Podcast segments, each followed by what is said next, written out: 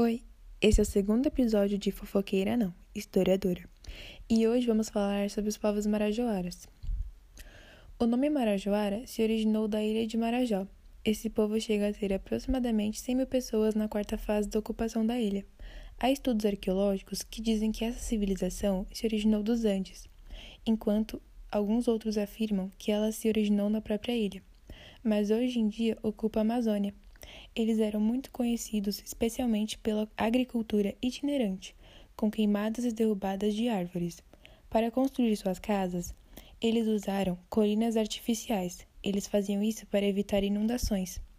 A arte marajoara é muito conhecida principalmente pelos seus artefatos de cerâmica, trabalhados de maneira cuidadosa e extremamente detalhada. A marajoara é a mais antiga arte de cerâmica do Brasil. Os primeiros artefatos descobertos em 1871, são vistos como prova da sofisticação da cultura marajoara. Era representado nas artes marajoara o antroposomorfismo, representação de animais e do homem. Seus objetos eram funcionais e decorativos, e há um pouco de tudo: potes, vasos, urnas funerárias, brinquedos e até pequenas tangas, feitas de barro.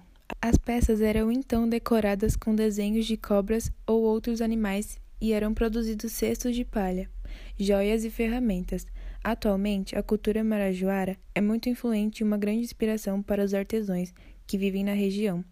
Os artesãos se inspiram nos gráficos deixados pelos ancestrais, fabricam vasos e outros objetos cerâmicos, num processo quase todo artesanal. Em algumas aldeias, a economia da comunidade depende dessa produção.